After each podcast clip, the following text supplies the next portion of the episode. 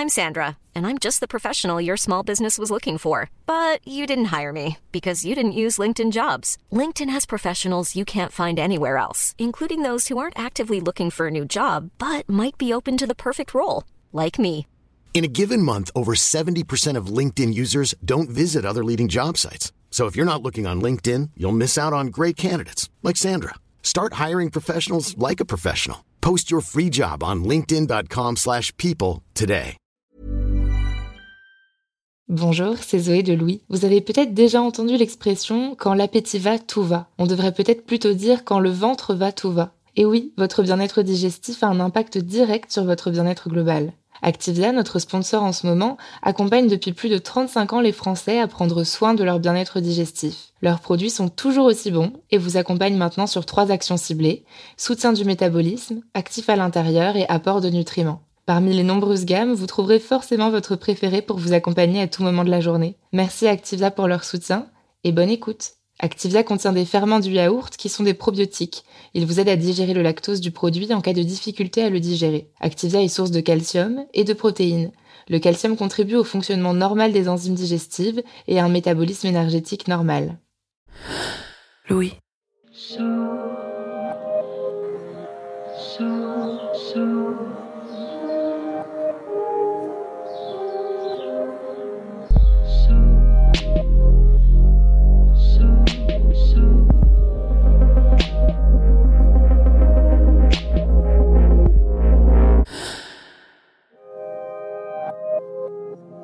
Viviane Mayer a vécu toute sa vie en prenant soin des enfants des autres.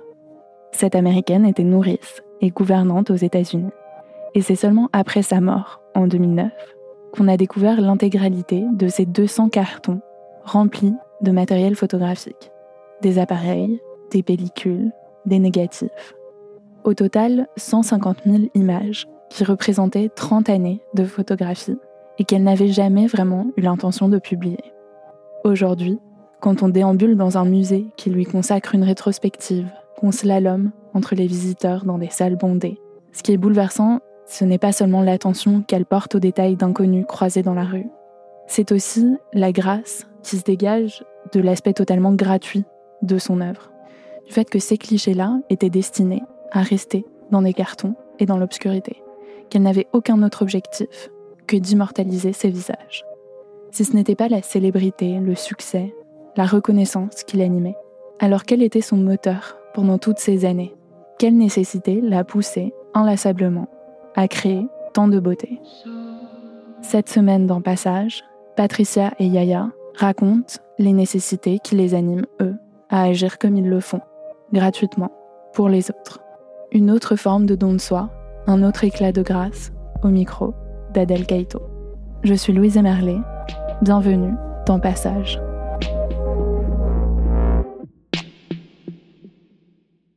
Mes frères et moi avons été placés lorsque nous étions euh, tout jeunes. Je passais tout mon temps à pleurer parce que mes parents me manquaient, et notamment euh, ma mère. Et un jour, euh, bah, il s'est passé un vrai déclic, c'est que j'en ai eu marre de passer mon temps à pleurer. Et ce jour-là, j'avais prévu, enfin, on m'avait dit de faire du vélo, donc une petite allée bien, bien droite, bien plate. Je m'amusais à faire de la mécanique, voilà, j'ai enlevé les roulettes. Je suis montée dessus et là, euh, j'ai foncé tout droit et dans mon souvenir, euh, vraiment, j'avais la tête dans le guidon et je me suis penchée en avant et j'ai roulé, roulé, roulé pour pas tomber. Et là, euh, je me suis dit, j'arrête de pleurer et je me suis décidée à, à foncer, pas tomber. Et ça s'est bien passé, je suis pas tombée. Mais c'est maintenant que je repense à tout ça et je me dis, bah, c'est, ça a peut-être induit en moi un, caractère de guerrière. Je suis quitté en Guinée en 2014. J'avais 14 ans. Quitter en Guinée, c'était pas une décision qui venait de moi. C'était une personne qui voulait me sauver de la souffrance, de la galère, des mépris, d'une condition extrêmement grave qui m'a pris dans ses ailes et qui m'a mis sur la route. Tout ce que j'ai compris, il voulait qu'on quitte la Guinée pour un autre pays. Et je suis passé par euh, le Mali, le Burkina, le Niger, euh, la Libye, l'Italie avant d'arriver en France. D'abord, on est arrivé à, dans l'île de Cagliari, en Sardaigne. Après quelques mois, moi, j'ai décidé de partir. En Italie, dans l'île où nous étions, c'était très compliqué. Les mineurs et les majeurs étaient dans le même bateau et il n'y avait rien de différent. Quelques personnes qui sont restées longtemps dans ce foyer me disaient ah les mineurs ah, bah, si vous voulez étudier c'est mieux pour vous d'aller en France ou dans d'autres pays parce que là-bas au moins vous aurez la chance d'aller à l'école ou de se former mais en Italie c'est rare. Plusieurs essais, tentatives et finalement je suis passé.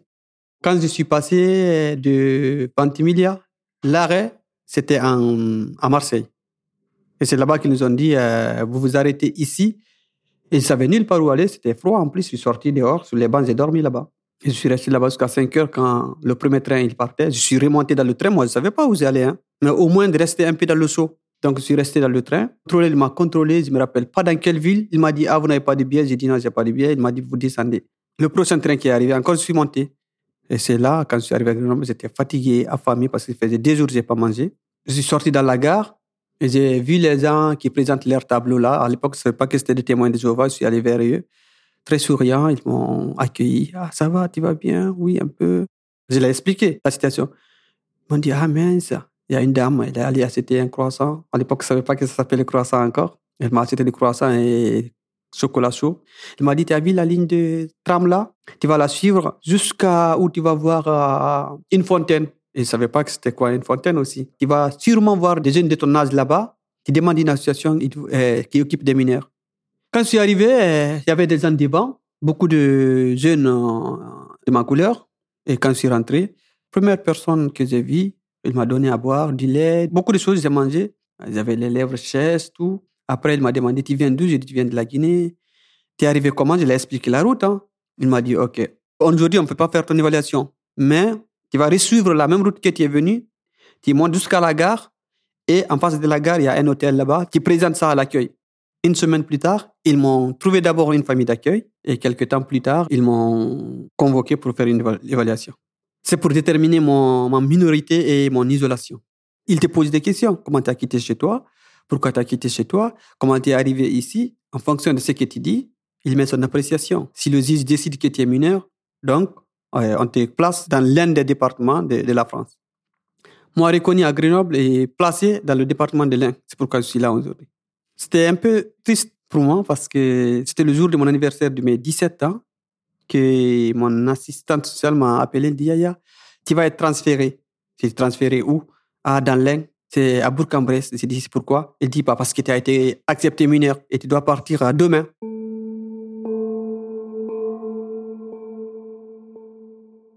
Ma mère est issue des gens du voyage. Dans son histoire, ils ont vraiment vécu en roulotte avec des chevaux. Les grands-parents passaient de village en village avec un ours. Le fait que ma mère soit issue du voyage, ça a généré pas mal de, conséquences. Euh, ici, dans l'Ain, j'ai vraiment senti un accueil euh, tout particulièrement où les, gens n'ont pas cherché à me connaître.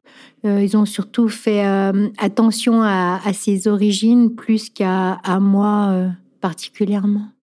J'ai cinq enfants merveilleux que j'aime à la folie et euh, dont je suis très très fière. Leur papa est décédé en 2008. Ça a été un, événement euh, très douloureux pour tout le monde. Grâce au courage des enfants et à leur volonté d'aller de l'avant, je me suis dit, mais si les enfants ont cette capacité à, à surmonter une telle épreuve, ben, moi-même, euh, je dois rester un pilier et, leur montrer qu'ils peuvent compter sur moi.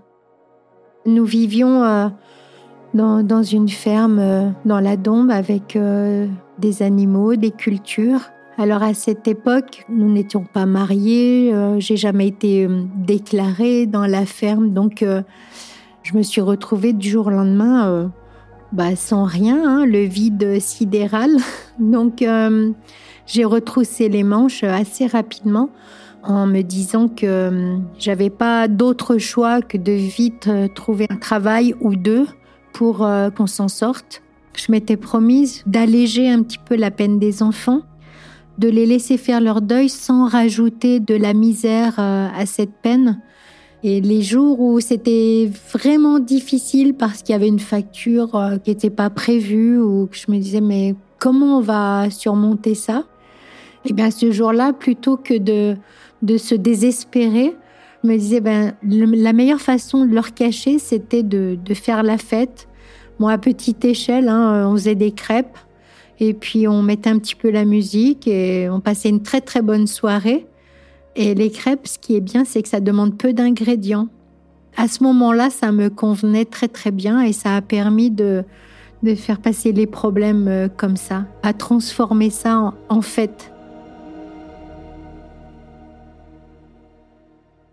J'étais transféré le même jour avec un autre jeune. Nous sommes arrivés à Bourg-en-Bresse. Il y avait une autre personne qui nous attendait à la gare. Et cette dame nous a pris et nous a amenés à l'hôtel. Un hôtel où on accueille les jeunes euh, par le département de l'air. Et nous sommes restés dans cet hôtel. C'est l'un des moments difficiles aussi de mon parcours de rester dans cet hôtel, sachant qu'il me restait euh, une seule année dans ma minorité, sans rien faire pendant trois mois. Nous sommes restés de juillet, août jusqu'à septembre et sans suivi éducatif. On est allé voir la CIMAD. C'est là, je pense que beaucoup de choses ont changé de notre vie, même si on n'était pas au courant à l'époque. Une dame s'est proposée de venir pour nous voir. C'est Résine. Elle est venue nous voir et elle s'est proposée de nous faire sortir quelquefois, d'aller se balader, de nous expliquer de la culture, de la, fonctionnalité de, la République. Parler de plein de trucs, nous apprendre à lire, nous montrer des associations où il faut aller et nous encourager de ne pas rester seulement au lit, de sortir, de sortir, de sortir, mais de sortir encore. En arrivant dans, la vie d'Henri Pierre, je l'ai, observé parce que j'avais hum, aucune connaissance de la fabrication du pain.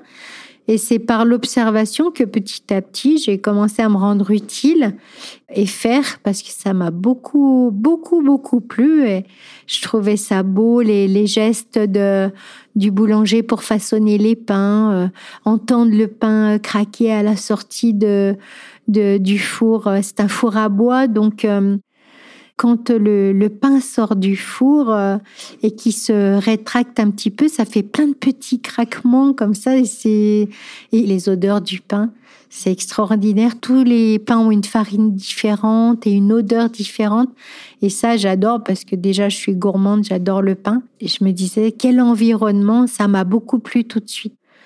Aujourd'hui, euh, on est deux et mm, il me faut euh, une nuit complète pour réaliser avec mon mari les 16 euh, pains différents. Après, euh, il faut charger le camion, il faut partir au marché, il faut déballer par tous les temps, qu'il pleuve, qu'il neige, qu'il vente, c'est tous les jours, sauf le lundi. Alors, il faut se lever à, minuit impérativement. C'est-à-dire que si je me lève après minuit, bah, je peux retourner me coucher parce que je sais que je n'y arriverai pas. Je fais exactement le double tous les jours euh, d'heures, ce qui est euh, énorme. Je suis assez surprise qu'en fait, je ne me sens pas euh, au bout du rouleau physiquement et moralement. C'est que je, je suis tellement encouragée par les clients que j'ai toujours envie de faire plus. Et je me dis, mais jusqu'où ça va me mener? Parce que je ne peux pas ne pas dormir. je dors deux, 3 ou 4 heures maximum. Mais 4 heures, euh, c'est la grasse matinée. Concrètement, il faut euh, penser très vite à, retrouver un, apprenti ou un salarié parce qu'à long terme, c'est pas envisageable de travailler autant. C'est-à-dire que les journées, elles, vont de, 16 à 18 heures. Moi, mon objectif, c'était de trouver un apprentissage avant ma majorité. Bah, Alan, c'est un témoin de Jéhovah pour la première fois, je l'ai rencontré à Grenoble. Il m'a aidé dans l'orientation des métiers. Il a dit, Aya, en France, si tu veux pas tout sommet dans le, milieu professionnel, il faut que tu travailles dans les métiers de bouche. J'ai dit, c'est quoi un métier de bouche Moi, je crois que c'est dentiste. Hein. il m'a dit, non, non, non. C'est tout ce qu'on mange c'est-à-dire la restauration, la cuisine, la boucherie et tant d'autres. Mais tout ce qui est fait pour manger, c'est chose parce que les Français, ils mangent beaucoup. J'ai fait un stage à la boucherie, mais sauf que la boucherie de là-bas, ils m'ont dit qu'ils ne sont pas prêts à prendre un apprenti parce que le patron, il est vieux, il n'a plus la patience d'apprendre à quelqu'un. Ok, je n'étais pas content, mais voilà, j'ai dit, c'est la loi de la nature. Un samedi, je suis venu chez Résine, Résine me prend, hein. nous allons au marché, il me dit, voilà, Patricia, voilà, je suis venu te présenter Yaya, c'est ce jeune dont je t'ai parlé qui vous aimerait découvrir le monde de la boulangerie. Et moi, comme c'est toi qui fais mes pains depuis des années maintenant, je suis bien content de manger tes pains qui sont sans gluten. Et j'aimerais bien que tu le prennes en stage. Patrice dit, oui, il n'y a pas de souci. Il me donne un fondant au chocolat, je mange. Madeleine, je mange. Il me dit, mange, mange, mange. La première impression que j'ai de Yaya, c'est de, d'avoir envie de le connaître de passer du temps avec lui et, de comprendre euh, qui il est ce qu'il a vécu et, pourquoi il est là. Et ce sourire extrêmement solaire dégage euh, beaucoup d'amour et de résilience. J'ai dit oui, euh, un grand oui, et je sais qu'on va passer des bons moments. Quand je suis arrivé, je dois commencer à 6 heures du matin. J'ai pas voulu emprunter les règlements. Je suis arrivé à 6 heures. J'ai regardé. Mais la plupart, à 6 heures, il n'y a rien à faire. Parce qu'eux, ils font le marché à 7 heures, 8 heures, ils doivent partir. Donc, dans ma tête, je me suis dit, j'ai fait ça une fois, deux fois. Et la troisième fois, je me suis dit, non, mais là, je vois rien. Quand j'arrive à 6 heures, euh, le travail, il est fini. Et le vendredi, je viens à 3 heures du matin. Qu'est-ce que tu fais là? J'ai dit, non, je suis venu regarder.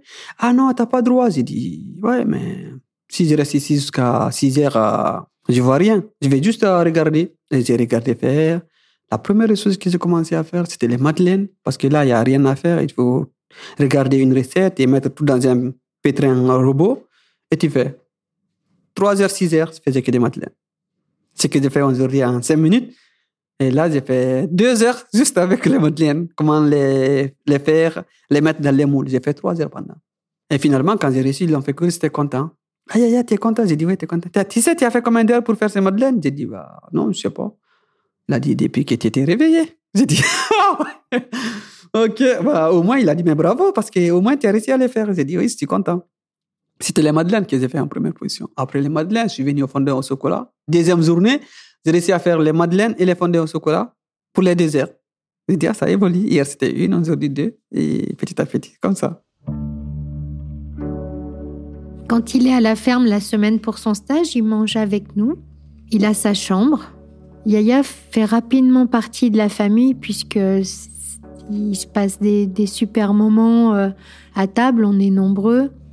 Il a de l'humour, il plaisante avec les enfants et nous, ça nous fait du bien parce qu'on se dit, ben, c'est un bon choix de l'avoir euh, accepté en stage.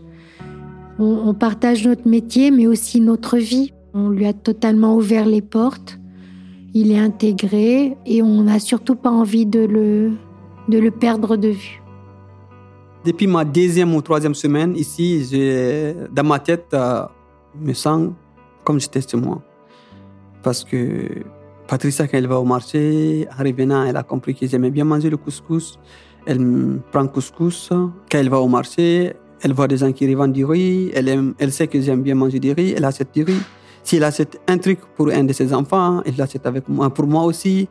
J'ai dit, mais Patricia, non. Elle dit, non, mais de toute façon, c'est nous qui travaillons, Yaya. Hein. Donc, euh, tout travail mérite salaire. Comme pour le moment, j'ai pas le droit de te donner l'argent, mais au moins, tu te le fais en cadeau. Tout travail mérite salaire. J'ai dit, oui, moi, pour le moment, ce qui m'importe, c'est de découvrir le métier et faire le, le boulot.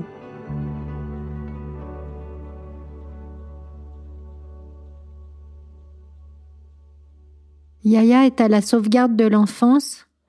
Il sait qu'à partir de 18 ans, sa situation va devenir euh, euh, ingérable parce qu'à 18 ans, on, met les jeunes euh, à la rue concrètement quand ils sont pas dans une démarche de, scolarisation.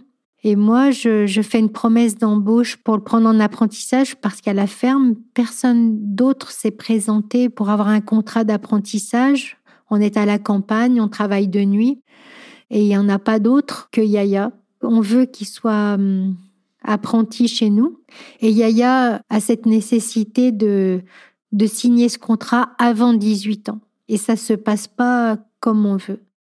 Je vais voir mes éducateurs. J'ai dit, écoutez, voilà, moi je sais que je vais avoir mes 18 ans en juillet. J'aimerais que, voilà, signe mon contrat d'apprentissage. Et c'était en mois de mai. Ils me disent non, mais t'inquiète, l'essentiel c'est de trouver. Si tu trouves, il euh, n'y a pas de souci, on va te signer. Mais pour le moment, c'est très tôt, on ne peut pas signer. J'ai dit d'accord. En tout cas, moi, j'ai trouvé. Le patron, il est là, vous pouvez l'appeler et elle est OK pour tout. J'ai demandé aux éducateurs juillet avant mon anniversaire. Souvent, je les demandé avril, mai, juin. Et fin mois de juin, juillet, je les demandé. Ils disent non, Yaya, écoute, eh, c'est trop tard. Je me croyais que c'est une blague. J'ai dit bah, vous vous rappelez quand même, euh, je vous avais demandé à moi demain pour euh, mon apprentissage, vous avez dit c'est trop tôt, et là vous me dites c'est trop tard.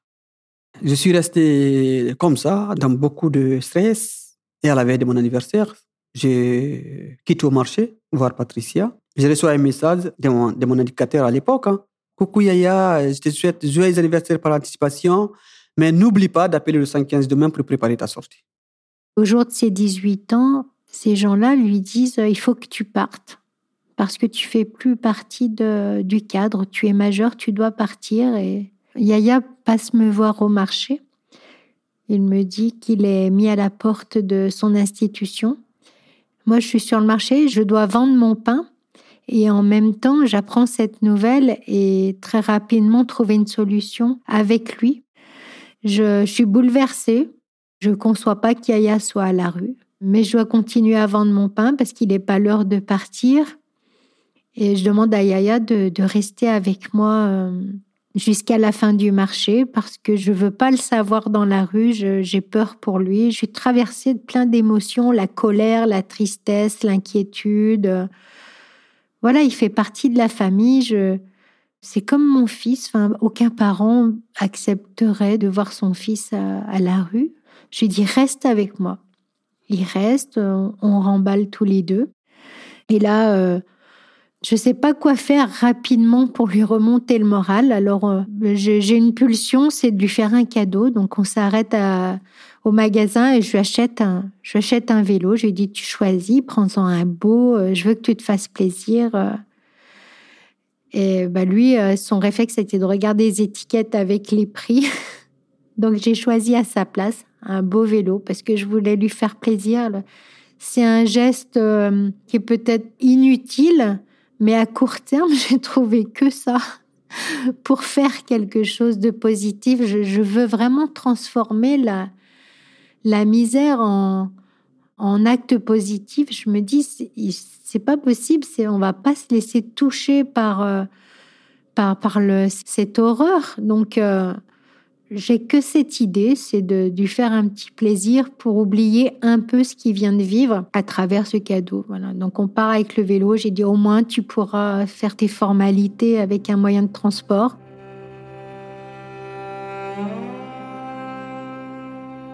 Quand Yaya m'apprend qu'il a une OQTF, je ne sais même pas que ça existe et une fois que je sais que ça veut dire obligation de quitter le territoire, je, ne comprends même pas comment c'est possible après avoir eu un parcours aussi vertueux. Je me dis, mais qu'est-ce que tu aurais pu faire de plus pour que la, préfecture euh, te permette de rester? Parce que tout dépend d'eux. C'est quelque chose que je comprends pas. Pourquoi la décision appartient euh, uniquement à la préfecture ils le connaissent pas, moi je le connais, j'ai vécu des choses avec Aya, on sait que c'est une bonne personne, la sauvegarde de l'enfance aussi. Toutes les institutions savent que Yaya justifie de pouvoir rester en France, sauf la préfecture. Donc je, comprends euh, petit à petit euh, les, surtout les conséquences de cette obligation de quitter le territoire, c'est qu'à tout moment, euh, potentiellement, il y a un contrôle de papier dans la gare concrètement, il peut finir en centre de rétention et, partir dans, son pays. Je ne sais pas encore toute son histoire à Yaya, mais je sais que s'il est renvoyé dans son pays, il n'en a plus pour très longtemps euh, à vivre parce qu'il est parti pour sa survie. C'était grave au point où si tu restes, tu meurs. Donc si tu retournes, tu meurs. C'est le moment le plus difficile d'un immigré, c'est quand tu vois la police. Tu as peur. Parce que tu peux être un endroit, même si tu es la victime, pas l'auteur. Parce que la police, quand ils viennent, c'est contrôle d'identité d'abord avant tout. Et dès qu'ils vont mettre ton nom et tu vois que tu es sous l'obligation de quitter le territoire français, tu es convoqué. Toutes ces peurs te rongent dans la tête, t'empêchent de dormir, te réveillent en pleine nuit, te fait rassasier en plein repas, même si tu auras faim dans cinq minutes. Tu vois le facteur passer, tu dis, oh là là, c'est une convocation. Tu vois la police passer, il, il me cherche. Donc c'est comme un évadé.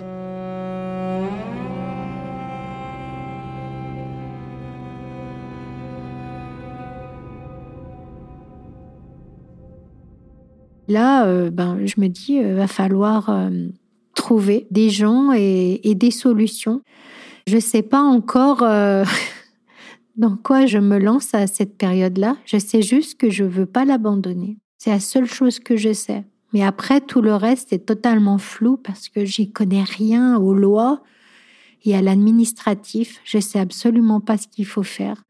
Mais je m'y intéresse de près et là, je commence à, à faire des recherches pour trouver des solutions. Donc, euh, avec Patricia, on a fait une promesse d'embauche. J'ai appelé le CECOF, le centre de formation pour euh, les, apprentis, parce qu'ils avaient déjà fait mon évaluation pour savoir s'ils étaient capables de faire le CECOF. Donc, euh, j'avais déjà fait ça. Donc, j'ai appelé, ils m'ont envoyé l'attestation pour dire oui, je suis capable de faire.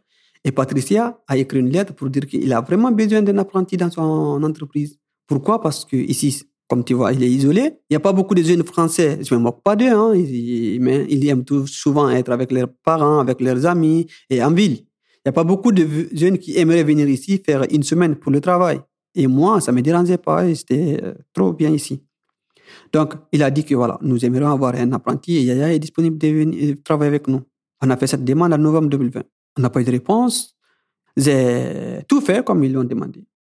Pour euh, aider Yaya à travers cette obligation de quitter le territoire, c'est de l'accompagner en préfecture euh, très très régulièrement. Alors, euh, tous les, les 15 jours, le jeudi matin, je, je loupe un marché pour l'accompagner à la préfecture réclamer un récépissé de droit au travail. Hein. Donc c'est un papier pour eux qui est très facile à délivrer puisqu'il est valable trois mois et il se réactualise. Donc, ce papier, c'était assez facile de nous l'octroyer. Ça permettait à Yaya de, de commencer un apprentissage, aller à l'école et puis après de, de, refaire des demandes pour continuer euh, ou pas.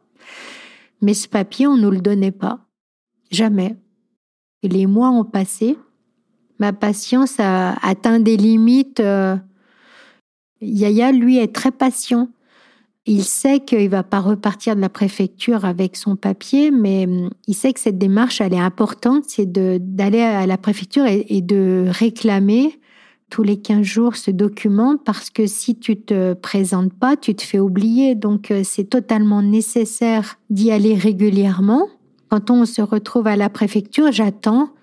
J'attends des heures dehors euh, par tous les temps, hein, par toutes les saisons parfois inutilement puisque les, les portes se referment sur nous parce qu'on est en dehors des heures d'ouverture de la préfecture. Donc il faut revenir une autre fois, mais en fait, on sait que c'est nécessaire pour pas se faire euh, oublier.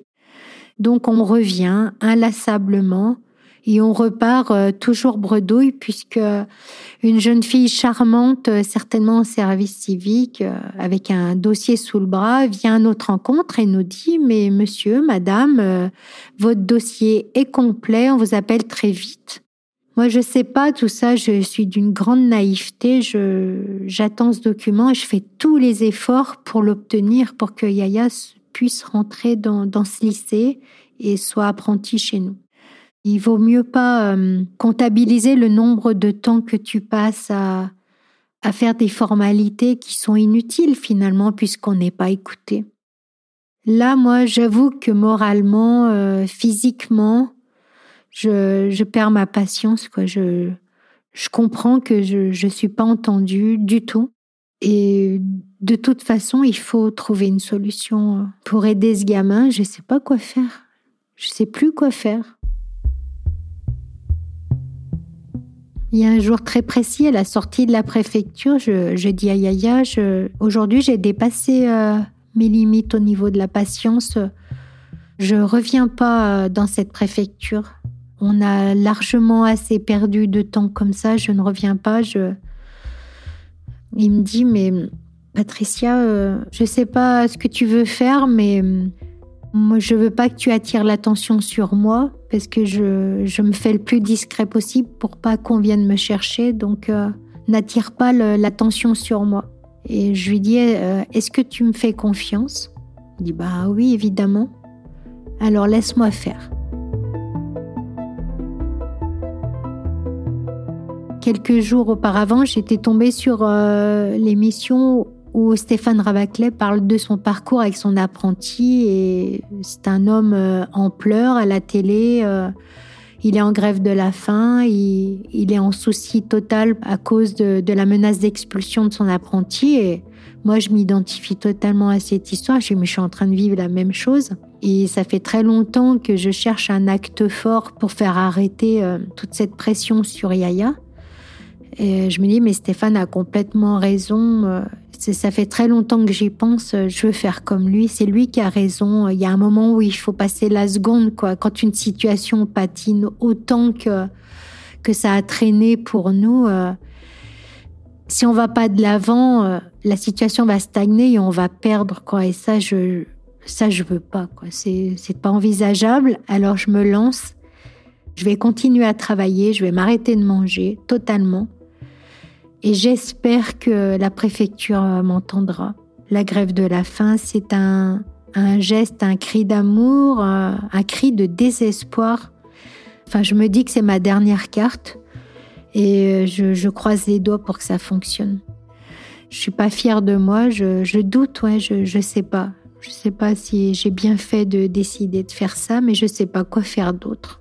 J'écris sur les réseaux sociaux, euh, aujourd'hui Yaya, j'entame une grève de la faim, c'est un geste euh, à la hauteur de mon affection pour toi.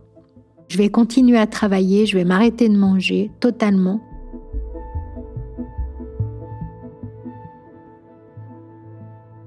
Jusqu'en février 2021, j'ai reçu un appel de envoyé spécial. Bonjour, c'est Yaya. J'ai dit oui, c'est moi. Est-ce que vous savez que quelqu'un est en grève de la faim pour votre régularisation? J'ai dit non. Elle me dit, bah oui, bien sûr. J'ai plus quand même, ça fait trois jours. Pourtant, un jour avant, j'avais vu Patricia, mais elle m'a pas dit. Parce que elle sait que si elle me le dit, moi, ça va me faire mal. Parce que j'ai vécu la famine. J'ai vécu la séquestration, de rester à la maison, euh, voir à manger sans manger. Ça va me faire euh, toutes ces mauvaises pensées. Elle elle m'a jamais dit. Moi, j'appelle Patricia. Patricia, qu'est-ce qu'il y a? Elle dit non, il n'y a rien. Je suis à la maison. Je viens de finir le marché, j'y rentre. J'ai dit, il y a une journaliste qui vient de m'appeler, Alice, euh, de envoyé spécial, qui était en grève. Ah oui, bien sûr, Yaya. Je ne peux plus. Ça fait combien de semaines que je travaille toute seule Toi, tu veux venir travailler sur moi et l'administration ne veut pas. On demande juste une autorisation de travail pour que tu signes un contrat. Et là, j'étais bée. C'est tous les mauvais souvenirs euh, que j'ai vécu avant. Être quelque part où je ne voyais pas à manger, j'ai dit, bah, c'est ce qui est en train de vivre. Déjà trois jours maintenant, c'est trop. Parce que nous, on a fait sept jours dans le désert. Euh, à la cinquième journée, notre manger, on n'avait plus rien, on n'avait plus d'eau. Donc, euh, on a fait presque 48 heures sans manger ou boire. Tout ça, ça me revenait. Ou lorsqu'on a été en prison en Libye, j'ai dit, il faut manger. Ça va bien se passer. Il a dit, non, là, c'est soit on a une réponse qui est bonne, j'arrête, soit, bah, je continue.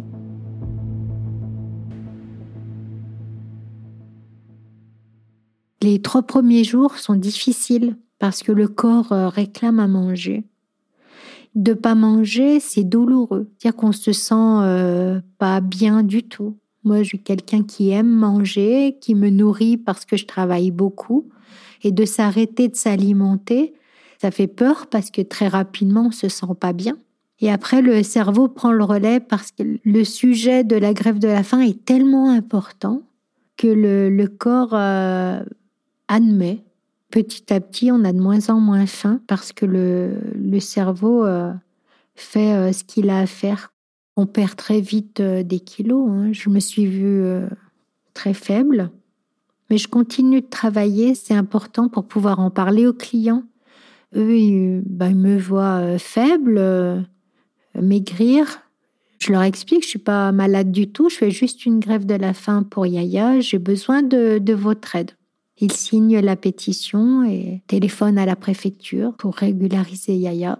Et je sais que leur soutien, il est super important. Je suis contente de les voir au marché, de partager tous ces moments euh, avec eux.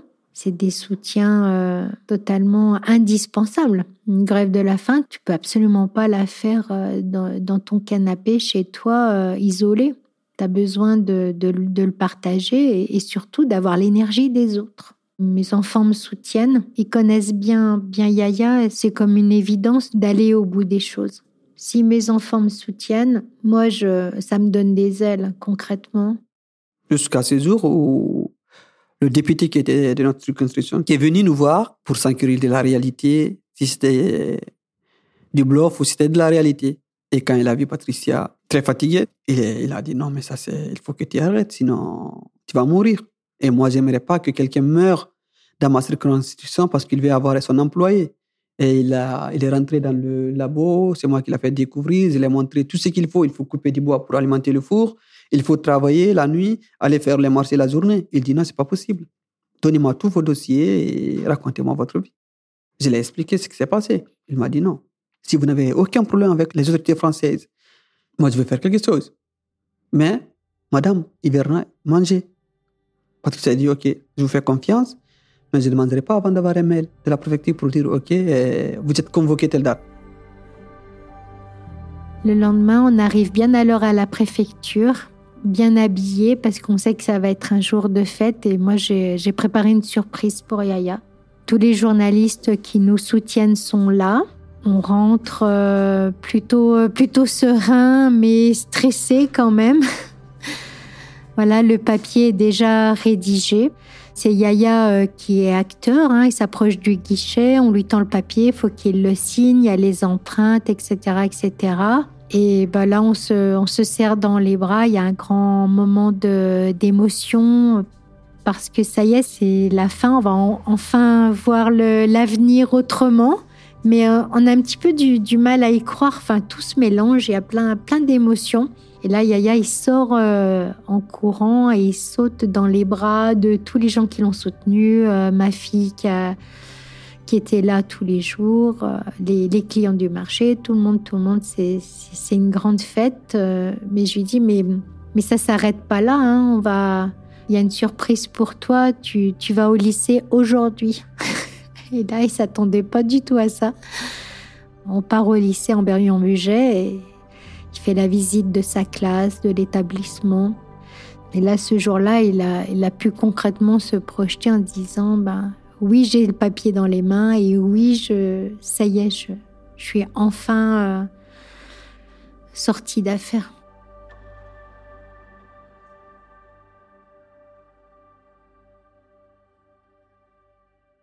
Nous signons le contrat d'apprentissage, nous revenons à Bourg-en-Bresse, nous passons par Emmaüs pour saluer leur euh, solidarité depuis le début du parcours et nous revenons à la ferme nous commençons nos activités parce que euh, jusqu'à là, c'était pas commencé.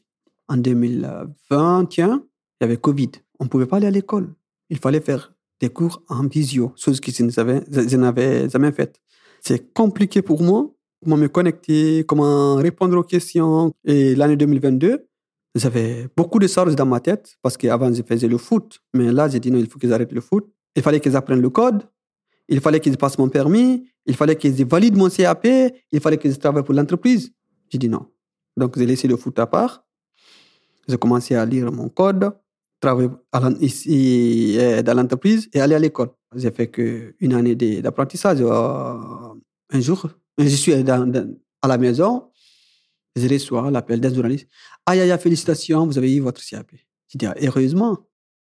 Le 31 août 2022, c'est la fin de mon apprentissage, j'ai décidé d'aller prendre mon appartement. Pourquoi? Parce que Patricia, il a ses enfants. Mais personne ne vit à la ferme. Ripper, il a ses enfants. Personne ne vit à la ferme.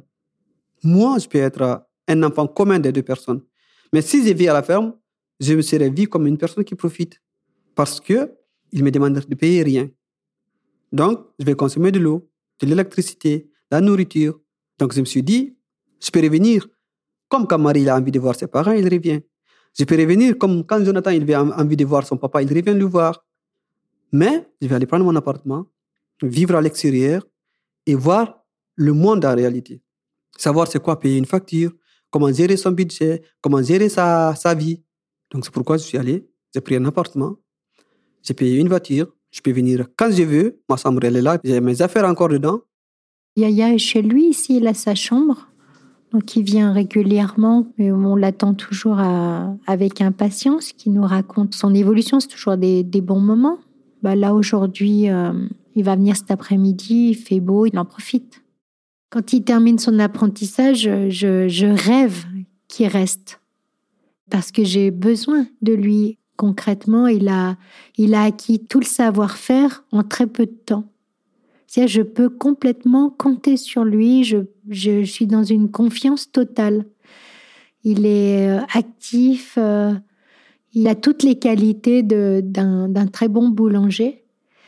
Mais je veux pas qu'il s'arrête là comme une maman qui incite euh, bah, son enfant à toujours progresser. Est-ce que tu peux faire d'autres études? Est-ce que tu peux faire d'autres expériences pour, pour être encore meilleur Je lui propose de d'aller s'expérimenter au niveau de la boulangerie ailleurs parce que nous, on travaille avec des, des, farines bio, on travaille avec un four à bois, ce qui est un petit peu euh, marginal dans, dans, la boulangerie.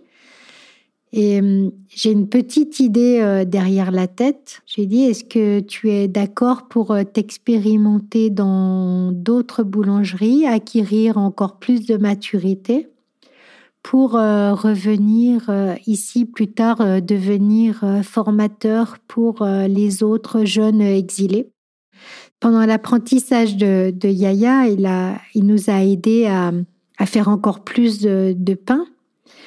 Donc on a, on a élaboré des, nouvelles recettes, on a qui fonctionnent très bien. Donc Yaya n'est plus dans la boulangerie, mais nous, euh, on a continué à, faire toutes ces variétés et forcément, ça, ça nous fait encore plus de travail qu'avant. Mais on sait que c'est pour la bonne cause, donc on, le fait euh, très volontiers. Il y a un pain euh, qui s'appelle le pain de Yaya. c'est lui qui l'a élaboré. souvent, les clients me disent je, je, veux du pain de Yaya. Donc il a laissé sa signature de, partout. Et c'est vrai que partout où il passe, et il, est, il est tellement charmant qu'il laisse sa, sa petite patte.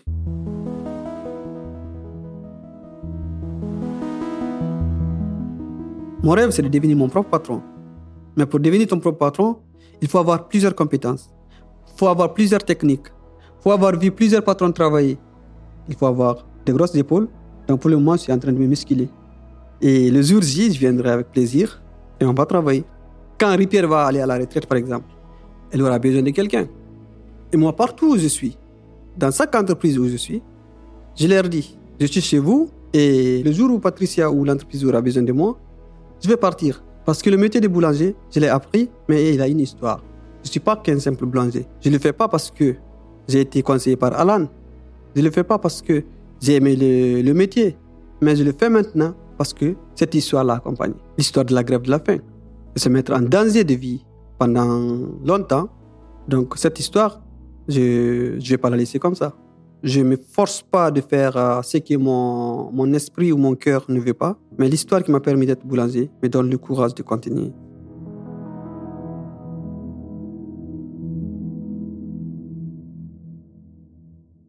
Aujourd'hui, j'ai besoin de, personnel parce que je, vois qu'au niveau euh, physique, la boulangerie me, demande tellement d'énergie que je, fatigue vraiment.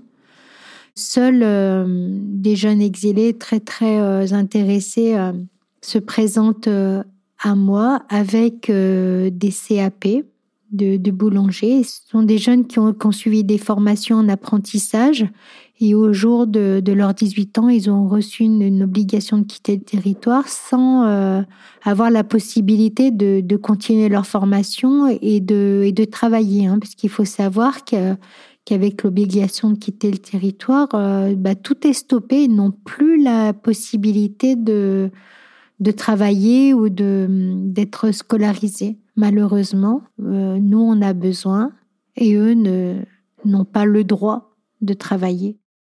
Dernièrement, je, on m'a convoqué à la gendarmerie pour euh, un fait euh, d'avoir embauché un monsieur euh, libanais pour un contrat saisonnier. Voilà, avec contrat de travail, fiche de paye. J'étais assez satisfaite d'avoir fait les choses dans les normes, mais là, la particularité, c'est qu'il a, il a passé l'obtention du récépissé de droit au travail et aussi euh, il a deux OQTF, donc euh, de la préfecture et du tribunal administratif seulement. Euh, les avocats nous disent que ces gens hein, pour qui bah, il y a presque plus rien à faire. La, la seule possibilité, c'est de prouver leur intégration grâce aux fiches de paye qu'ils accumulent. Mais pour avoir des fiches de paie, il faut travailler. Donc j'ai un petit peu euh, occulté le fait que qu'il n'avait pas l'autorisation de travail, mais euh, de faire les choses en règle avec un contrat et des fiches de paye. Et aujourd'hui, ça ça se retourne euh, contre nous. mon mari aussi, puisqu'il est chef d'exploitation, même si c'est pas lui qui a fait la démarche de l'embaucher, que c'est bien moi, ça se retourne aussi contre lui parce que c'est interdit par la loi, mais qu'en même temps, pour pouvoir les régulariser, il faut qu'ils travaillent. Donc il y a un moment, il faut choisir dans quel camp on, se situe. J'ai aucune nouvelle euh, du procureur. J'espère qu'à travers euh, tout ce que j'expliquais à la gendarmerie, comprendra que j'ai pas décidé d'être euh, hors la loi, mais bien d'essayer de, faire avancer les choses en permettant à ce monsieur d'accumuler des fiches de paye pour sa régularisation. J'ai suivi l'actualité au moment de, la décision des lois euh, pour l'immigration. Ces lois, elles me mettent aussi en difficulté parce que je peux pas embaucher de, jeunes exilés. C'est des jeunes qui sont venus euh, à la ferme, qui ont été testés, qui ont fait des essais euh, extrêmement positifs je voudrais tellement pouvoir les embaucher. Je voudrais tellement que la préfecture euh, nous, nous, nous, donne ce, ce récépissé de droit au travail. Hello Salut Ah, vous êtes occupé Il fait oui, froid, Yaya, dans la maison, il fait froid. Bonjour. T'es tout seul Je suis avec moi. Ça va ici? Salut. Ça se passe bien? Il y a le chef de l'autre côté. Ah ouais. Hé, le chef Ça va, Yaya? Fin 2023, le débat autour de la loi immigration a notamment porté sur la régularisation des travailleurs sans papier dans des métiers en tension. Dans son projet initial, le gouvernement souhaitait que les travailleurs, sous certaines conditions, puissent être régularisés de plein droit, et non plus à la discrétion des préfets. Dans la loi qui a été promulguée le 26 janvier 2024, cette disposition a été supprimée, et les régularisations sont à nouveau à la discrétion des préfectures, souvent débordées de demandes. Avant la délivrance d'un titre de séjour, le préfet doit vérifier la nature du travail, l'insertion sociale du demandeur, son respect de l'ordre public, son intégration, son respect des valeurs et des principes de la République. Le préfet a la possibilité de refuser la délivrance du titre, même si toutes ces conditions sont réunies. Depuis la régularisation de Yaya, Patricia a créé l'association Patron Solidaire pour soutenir les artisans qui sont empêchés d'embaucher des jeunes qu'ils forment et accompagnent. Yaya a créé l'association Un pour tous et Tous pour un, qui vient en aide aux jeunes mineurs isolés. Cet épisode de passage a été tourné et monté par Adèle Kaito. La réalisation et le mix sont d'Amandine Robillard. À très vite.